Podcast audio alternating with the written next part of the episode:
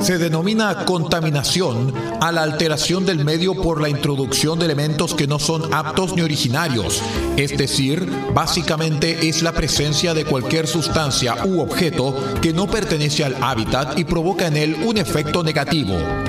Es posible encontrar distintos tipos de contaminación, ya que suelen clasificarse según el medio afectado.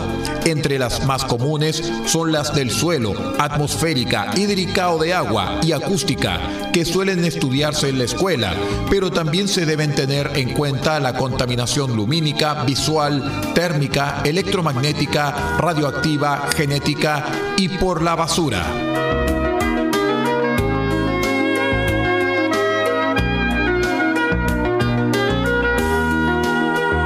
No basta hablar, sino que hay que actuar en consecuencia.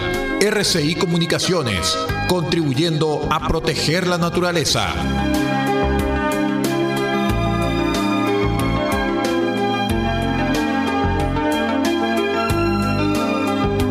RCI informa. Seguimos protegiendo el medio ambiente un programa patrocinado por el Fondo de Fortalecimiento de Medios de Comunicación Social del Ministerio Secretaría General de Gobierno y el Consejo Regional de Atacama, año 2022.